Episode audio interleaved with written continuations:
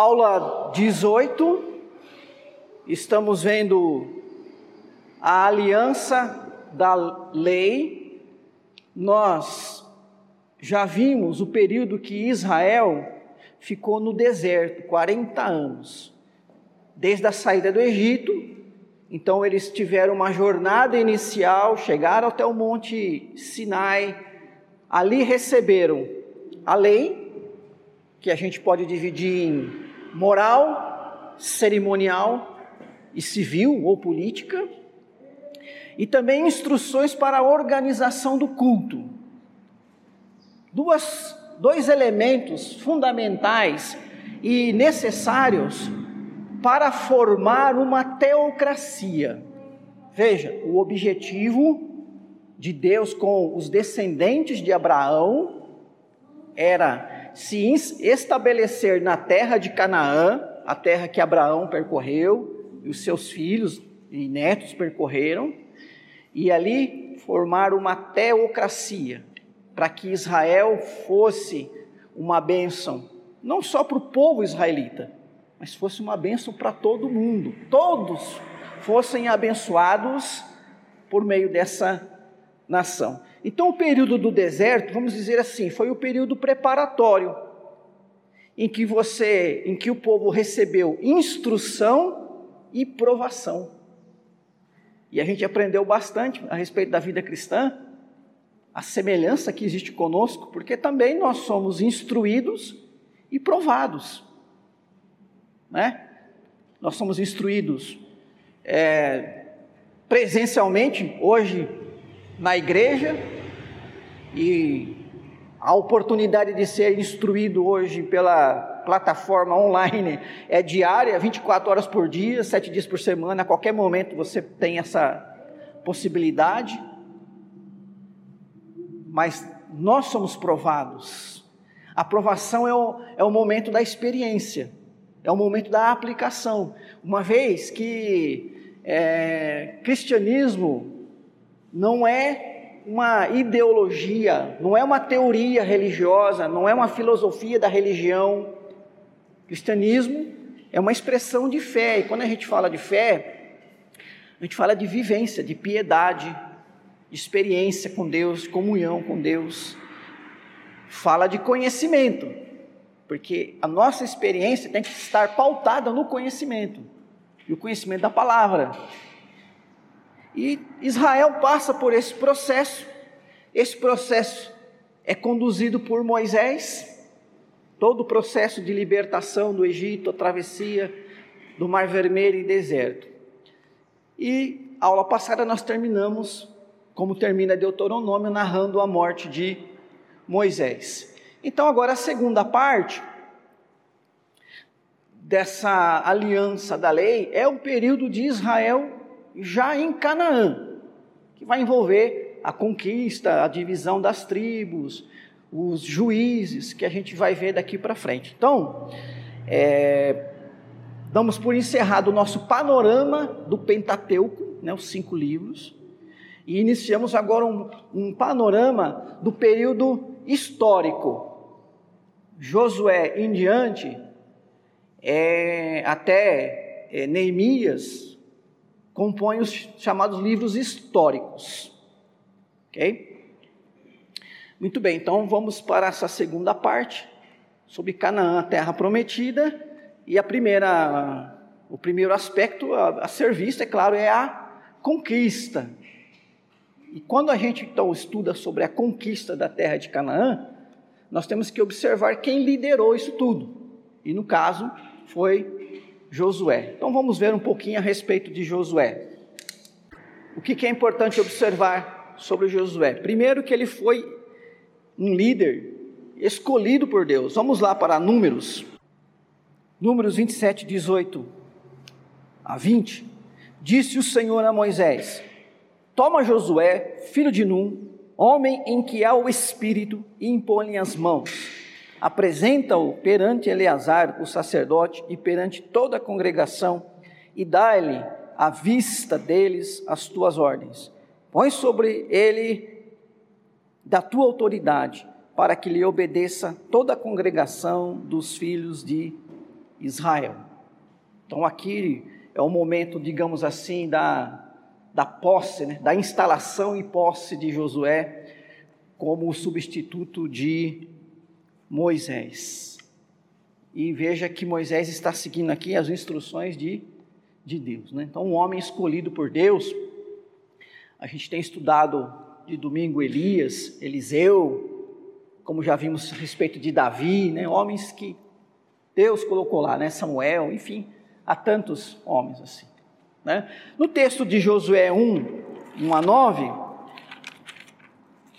ali nós percebemos duas coisas importantes. Deus o capacita com coragem e orientação. Então, duas coisas que Deus faz com Josué diante do desafio de conduzir um povo é, num momento muito difícil, um momento de guerra, um momento de, de luta, de batalha. Então, ele lhe concede orientação, que é a palavra, né? mostrando a Josué o que, que ele tinha que fazer, o modo que ele tinha que agir, e também coragem. Deus concede coragem a Josué. Da parte de Josué, ele precisou ser corajoso e obediente a Deus para cumprir sua missão. Então, olha só, Deus dá e justamente aquilo que Deus dá, Ele usa. A coragem, a fonte da coragem de Josué, como a fonte da instrução de Josué, é divina. Mas não basta ter a fonte, você precisa usar, não é? Se você chegar com sede diante de uma fonte e ficar olhando para ela, que coisa bonita, que água cristalina, que lugar maravilhoso, e não beber daquela água, você continua com sede. Né? Então você tem que tomar aquela água. A água está ali, a fonte está ali.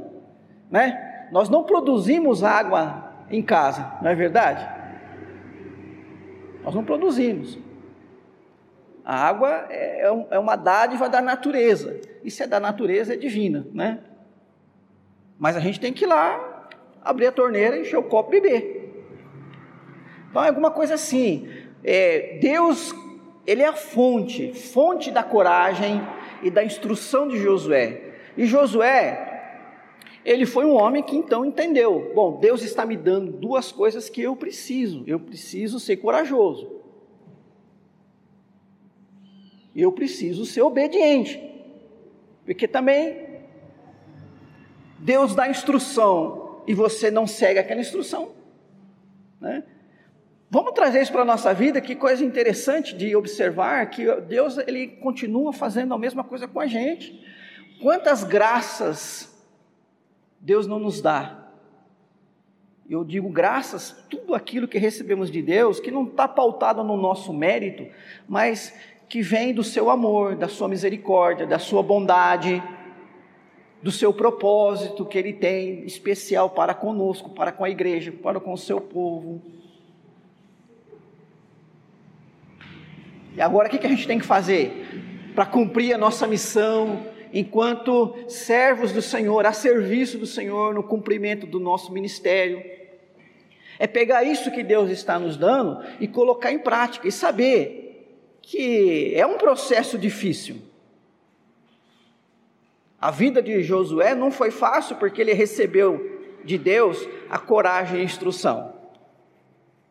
Ela seria impossível se ele não tivesse recebido de Deus a graça da coragem e da instrução. Então Deus tornou possível a liderança de Josué. E ele teve que se dispor a enfrentar as dificuldades de exercer o seu ministério, servir o seu povo liderando. Né? E isso é o que acontece conosco, é o que Deus faz com o seu povo, fez com estes homens, né, do, do Antigo Testamento, fez com os apóstolos, com os, os discípulos da igreja neotestamentária, faz conosco até o dia de hoje.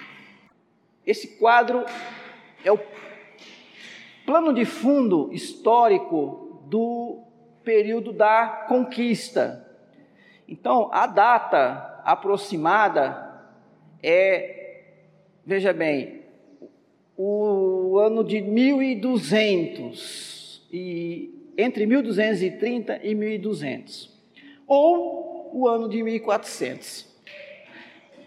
Por que esse ou? Porque vai depender da data que nós aceitamos da ocorrência do Êxodo. E nós já estudamos isso é, em aulas anteriores, que existem duas linhas de entendimento a respeito da data do Êxodo. Uma data, uma linha mais tradicional, que vai situar o Êxodo por volta do ano 1440 se o êxodo foi 1440, 40 anos no deserto, aproximadamente no ano 1400, nós temos Israel conquistando a, a Palestina, a Canaã, certo? E num período aí que não foi muito, muito longo. Se seguirmos a data é, daquela outra linha, de que o êxodo foi por volta do ano 1250, né, um pouquinho para cá. É, então, o período de Josué foi esse período aqui, entre o ano 1200 e 1230 antes de Cristo, certo? Então, mais ou menos 3 mil anos atrás. Ok? Ah, Interessante é, que eu quero observar aqui, né, as dinastias é, dos egípcios, né, já falamos um pouquinho disso, certo? Algumas coisas que aconteciam na Mesopotâmia, na Grécia, por enquanto, nada de muito significativo. A única coisa aqui é que quando os dórios invadem Creta, Creta era uma, uma ilha, é uma ilha, né? É, ali também tinha um povo chamado Aqueus. E esse povo aqueu, eles faziam comércio marítimo em toda a costa do Mediterrâneo, do mar Mediterrâneo. E vocês sabem, né, que o mar Mediterrâneo ele vai banhar ali Israel, né, a território de Israel. É, estes, destes povos aqui, que saem ali da, da, da, ilha de Creta, da Grécia, nesse período, é, nessa rota comercial, eles vão chegar até o, o Egito, e inclusive eles vão ser uma ameaça no Egito, e os egípcios deram um nome para eles, parecido com esse nome aqui, ó, filisteus. É parecido também com o nome Palestina. Então, Palestina e filisteus têm a mesma, mesma raiz da palavra é, egípcia. Então, por isso que hoje não se chama aquele território de terra de Canaã, mas se chama de Palestina. Né? Então, os palestinos são de alguma forma descendentes aqui desses filisteus que estão chegando na terra de Israel, também no mesmo período em que Israel está conquistando a terra prometida. Né? E aí vem aquela discussão: não, nós chegamos primeiro, né? vocês chegaram depois, então a terra é nossa. A gente só tem que lembrar que no início dos anos 2000 antes de Cristo, nós temos o chamado de Abraão. Então Abraão chegou muito tempo antes dos filisteus nessa terra. E ele percorreu toda a terra de Canaã, e Deus disse: essa terra aqui, e, e disse as fronteiras sul, norte, leste, oeste, né? Esta é a terra que eu estou dando, eu estou dando para os seus descendentes. Né? Então, é, a terra de Canaã, biblicamente, é uma terra que Deus deu para os descendentes de Abraão. Agora existe toda essa discussão, né, que os palestinos levantam, né, os, os povos levantam. Então, é, os filisteus têm essa origem e chegam também ali na Palestina, que é que o nome tem a ver com eles, né, nessa época também. Três bases para a conquista de Canaã. Então vamos ver aí alguns textos. Primeiro, o texto de Josué, capítulo 21, versículo 43. Josué 21, 43. Desta maneira, deu o Senhor a Israel toda a terra que jurara dar a seus pais, e a possuíram e habitaram nela.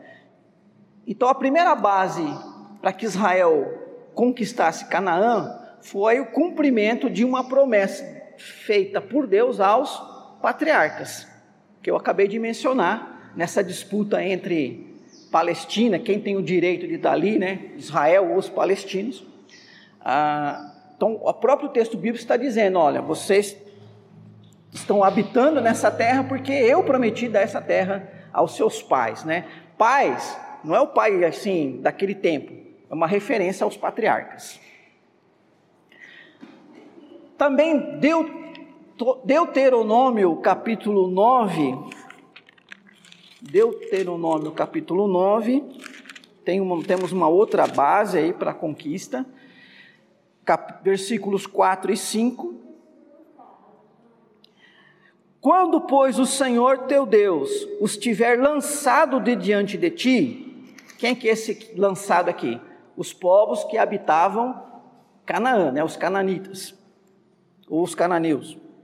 Quando, pois, o Senhor teu Deus os tiver lançado de diante de ti, não digas no teu coração, por causa da minha justiça é que o Senhor me trouxe esta terra para possuir, porque pela maldade destas gerações é que o Senhor as lança de diante de ti. Não é por causa da tua justiça, nem pela retitude do teu coração, que entras a possuir a sua terra, mas pela maldade destas nações, o Senhor teu Deus as lança de diante de ti. E para confirmar a palavra que o Senhor teu Deus jurou a teus pais, Abraão, Isaque e Jacó. Então, aqui o texto de Deuteronômio, ele inclui um segundo motivo aqui, né? Que Deus, então, tinha, teve, para dar a terra é, de Canaã, para possibilitar a conquista. A primeira, nós já vimos que é uma promessa. Mas Deus dá uma explicação também. Né?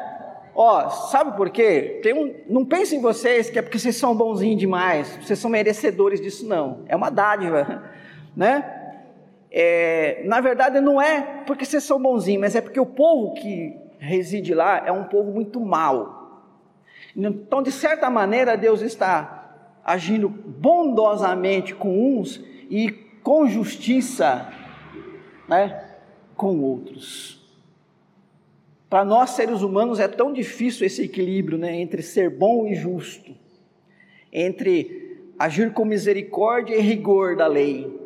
Mas Deus, Ele consegue pesar né, com exatidão essa atitude. Então, o povo que habitava a terra de Canaã era um povo idólatra, um povo promíscuo, um povo é, imoral, um povo rebelde. Era um povo tão mau que justifica também o que Moisés disse em Deuteronômio 7, versículo 2. Vamos ver lá. E o Senhor teu Deus as tiver dado de, diante de ti, para as ferir, totalmente as destruirás. Não farás com elas aliança, nem terás a piedade delas. Qual é a instrução de Moisés? Vocês vão conquistar, é para chegar lá e expulsar esse povo. E olha, quem ficar não é para ter piedade, não e não é para fazer aliança. Olha que interessante o termo aliança aparecendo aqui. Porque aliança, quando você faz aliança com alguém, você assume um compromisso, uma parceria. Em que de ambos os lados existem contribuições. E se você faz aliança com um povo que é idólatra, um povo que é imoral, um povo que é ímpio, nessa aliança você teria que trazer elementos dessa é, imoralidade, impiedade, idolatria para você. Né? Então Deus está dizendo: não, é o seguinte, é, é de vocês, é para tirar quem está lá, justamente para quê? Para que evitar o período da corrupção moral e do sincretismo. É, a gente já estudou Juízes, o livro dos Juízes, é, se não me engano foi no começo do ano, nos sermões de domingo à noite, ou foi no final do ano passado, não me lembro. E a gente viu que um dos grandes problemas desse período foi que Israel teve grande dificuldade de não fazer aliança com esses povos. Né? Assim como os crentes hoje têm grande dificuldade de não fazer aliança com o mundo. Porque o mundo oferece coisas que agradam o povo crente. Na verdade, agrada o coração pecador. E às vezes, nesse pacto com o mundo, trazemos da sua corrupção, né, de elementos mundanos para dentro da nossa vida cristã e às vezes para dentro da igreja também. Deus sempre exigiu e exige exclusividade. Uma coisa importante para a gente trabalhar, é, prestar bem atenção quando lê o livro do, de Josué, é sobre a história que é narrada com certos detalhes da conquista de Jericó e da derrota em Ai, então, é uma narrativa interessante, porque veja, várias cidades foram conquistadas, né, eles tiveram várias batalhas, mas a de Jericó e a de Ai, elas ganham um destaque diferente. Por quê? Conquistar Jericó era emblemático. Né? O que é uma coisa emblemática? É representativa, né? ela tinha um valor especial. Em que sentido? Tratava-se do primeiro teste e do pontapé inicial de uma invasão que seria vista como possível e bem-sucedida, pois se não passassem por ela, não conseguiriam chegar às outras cidades. Jericó era a porta de entrada e era uma cidade fortificada, uma cidade bem preparada. Era o teste. Se a gente conseguir passar por Jericó, então a gente sabe que vai dali para frente, né? Se você conseguir passar pela porta, né? É, aí você está dentro. Nesse sentido que a, a, a, batalha contra Jericó foi importante. E é, a gente não vai entrar aqui no, nos detalhes do texto, mas a batalha de Jericó é bem conhecida e a gente sabe que aquela vitória dos israelitas é, sobre a cidade de Jericó deveu-se totalmente a uma ação poderosa de Deus. Os muros caíram sem que Israel precisasse fazer nada, a não ser né, tocar trombetas de louvor a Deus. Na vitória em Jericó e depois na derrota em Ai, o povo deveria entender que as batalhas seriam vencidas previamente em Deus. Então, uma coisa que é importante, né? As, os muros de Jericó caíram porque Deus as derrubou. Só que o que tem lá dentro representa aquilo que Deus é, odeia, detesta, né? que é a luxúria, que é a luxuosidade, que é a idolatria. Portanto, vocês vão entrar lá vocês vão conquistar essa cidade porque é a porta de entrada, mas vocês não vão pegar nada. Nada que tem ali tem valor para vocês. Vocês não precisam de nada que tem naquele lugar, é para enterrar mesmo aquela coisa lá. E o povo fez o quê? Né? É, alguns, né? Não entenderam o que, que estava acontecendo. E depois, então, cheios de orgulho e de certa maneira é, desobedientes foram enfrentar uma pequena cidadezinha chamada Ai, e aí foram derrotados.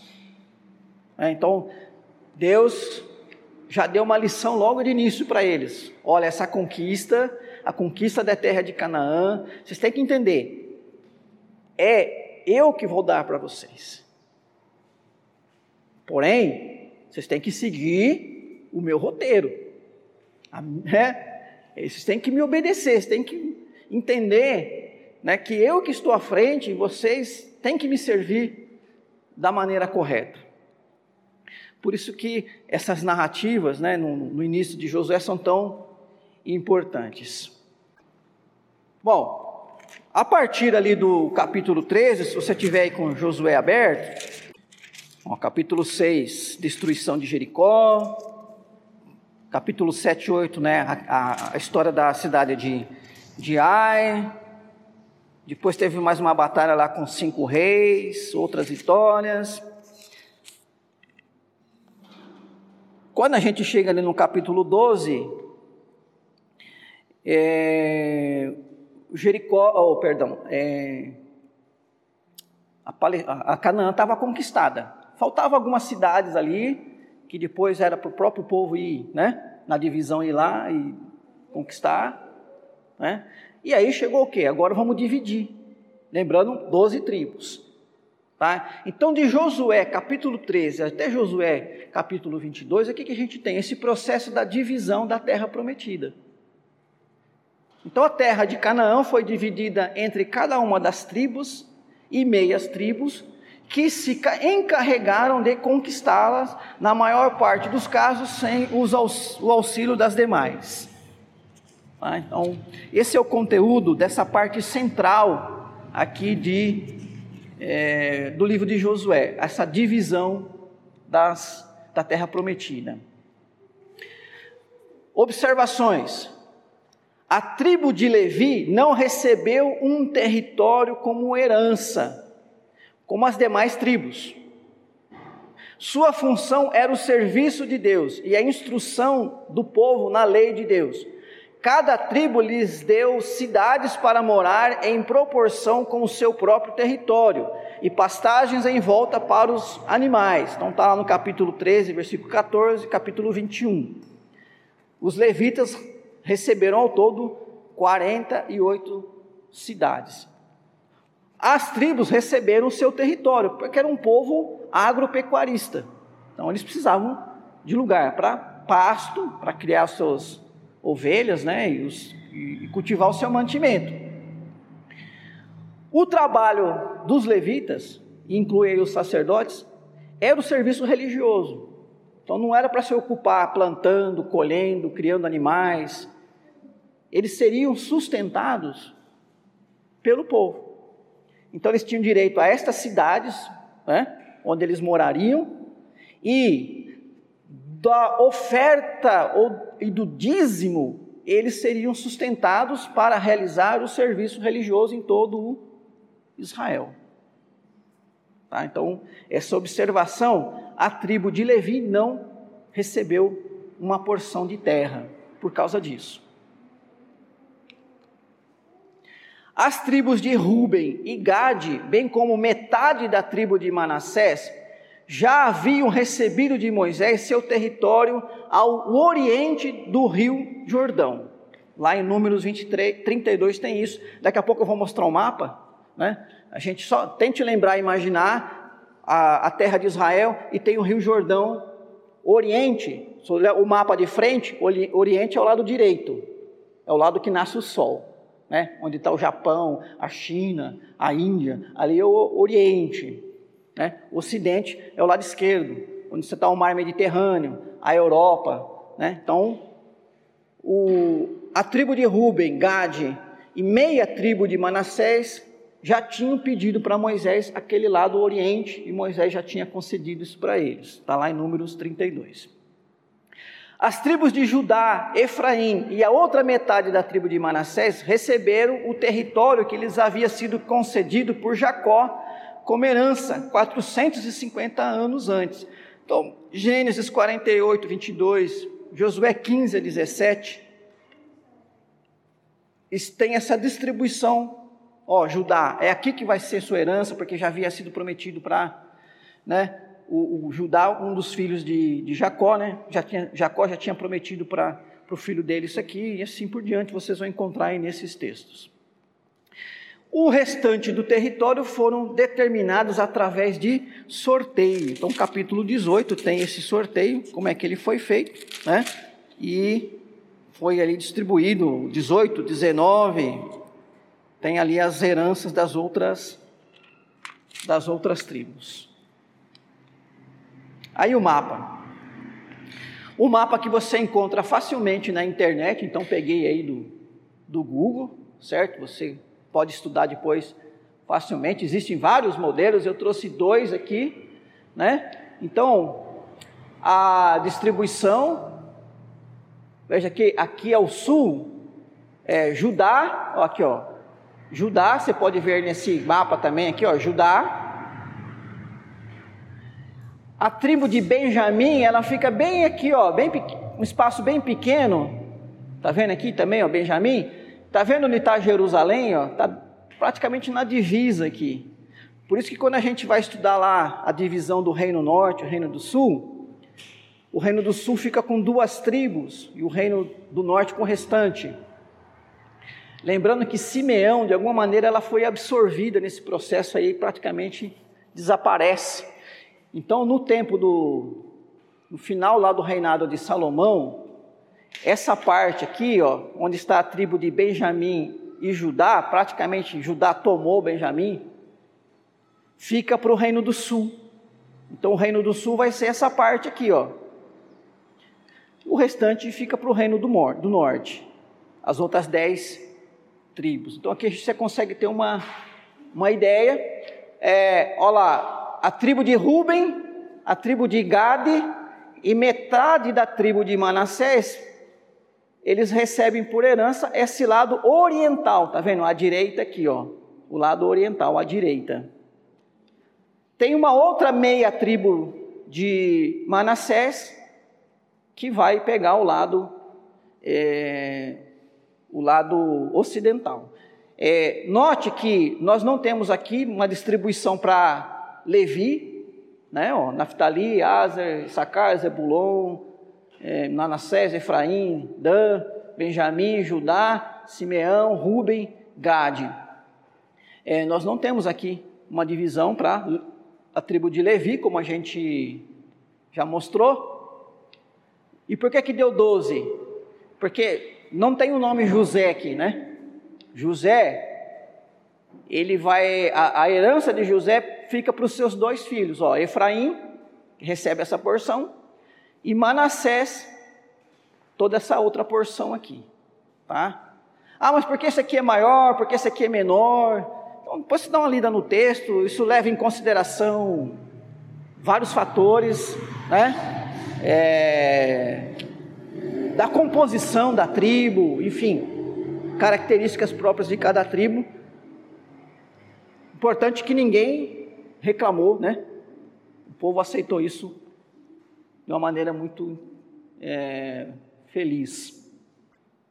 Muito bem. E aí, no final de Josué, nós temos uma preocupação em Josué de reafirmar a aliança. Então, não, não é uma nova aliança que a gente tem aqui no final de Josué.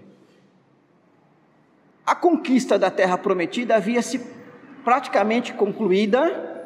Então, capítulo 23, versículo 1, olha que interessante. Passado muito tempo, depois que o Senhor dera repouso a Israel de todos os seus inimigos em redor, e sendo Josué já velho e entrado em dias. Então, quando estava praticamente conquistado, o povo já estava instalado nos seus devidos lugares, é, o que demorou aí cerca de 25 anos, 30 anos, como eu falei para vocês, questão de data é bem aproximada. Essa data que aparece aí é a data, aquela data que faz a opção do êxodo lá pelos anos 1200, tá? Josué era idoso, então Josué morre com 110 anos, está no capítulo 24, versículo 29, e ele entende que sua missão como general havia chegado ao fim. Né? Então, lá no finalzinho da vida, o povo devidamente instalado, cada tribo no seu lugar, a terra conquistada, ó, né? É, completei a carreira, né? Como disse Paulo, completei a carreira, guardei a fé, certo? E aí Josué tem aquela preocupação. Josué se preocupa que o povo pudesse pôr tudo a perder, desonrando a aliança com Deus feita no Monte Sinai. Então ele reúne o povo para formalizar uma reafirmação da aliança que já havia sido feita, de temer e servir a Deus com integridade e fidelidade. Então, capítulo 24, 14 em diante, vou ler aqui o início, olha. Agora, pois, temei ao Senhor e servi-o com integridade e com fidelidade. Nos faz lembrar dos discursos de Moisés lá em Deuteronômio, não é? Para temer a Deus e servir a Deus. Porém, se vos parece mal servir ao Senhor, escolhei hoje a quem servais. Se aos deuses a quem serviram vossos pais, que estavam da além do Eufrates, ou aos deuses dos amorreus em cuja terra habitais. Eu e a minha casa serviremos ao Senhor. Então respondeu o povo e disse: Longe de nós o abandonarmos o Senhor para servirmos a outros deuses, porque o Senhor é o nosso Deus. Ele é quem nos fez subir a nós e aos nossos pais da terra do Egito, da casa da servidão quem fez estes grandes sinais aos nossos olhos e nos guardou por todo o caminho em que andamos e entre todos os povos pelos meios dos quais passamos. O Senhor expulsou de diante de nós todas estas gentes, até o amorreu, morador da terra. Portanto, nós também serviremos ao Senhor, pois Ele é o nosso Deus. Então Josué disse ao povo: não podereis servir ao Senhor, porquanto é Deus santo, Deus zeloso, que não perdoará a vossa transgressão nem os vossos pecados. Se deixardes o Senhor e servirdes a deuses estranhos, então se voltará, vos fará mal e vos consumirá depois de vos ter feito bem. Então Josué disse, ao, disse o povo a Josué: Não, antes serviremos ao Senhor. Josué disse ao povo: Sois testemunha contra vós mesmos de que escolheste o Senhor para o servir. E disseram: Nós o somos. Agora, pois, deitai fora os deuses estranhos que há no meio de vós, inclinai o coração ao Senhor Deus de Israel. Disse o povo a Josué: Ao Senhor nosso Deus serviremos e obedeceremos a sua voz. Assim, naquele dia, fez Josué aliança com o povo e lhe pôs por estatuto e direito em Siquém. Então Josué, antes de morrer, ele chama o povo, gente, tá aqui, ó, tô indo embora, tô para morrer. Nós precisamos reafirmar aquela aliança dos nossos pais de servir somente ao Senhor. E do jeito que ele fala aqui, o povo já tinha começado um, um certo sincretismo, né? Porque, ó, vocês joga fora então os deuses que vocês têm aí nas suas casas aí é somente o Senhor. E nesse dia o povo se compromete em servir somente o Senhor. Esse compromisso prosperou? Então, o livro de Juízes, que é o nosso próximo capítulo, vai mostrar que, infelizmente, é, o povo foi cada vez mais se afastando dessa aliança aqui que estabeleceram com é, Josué.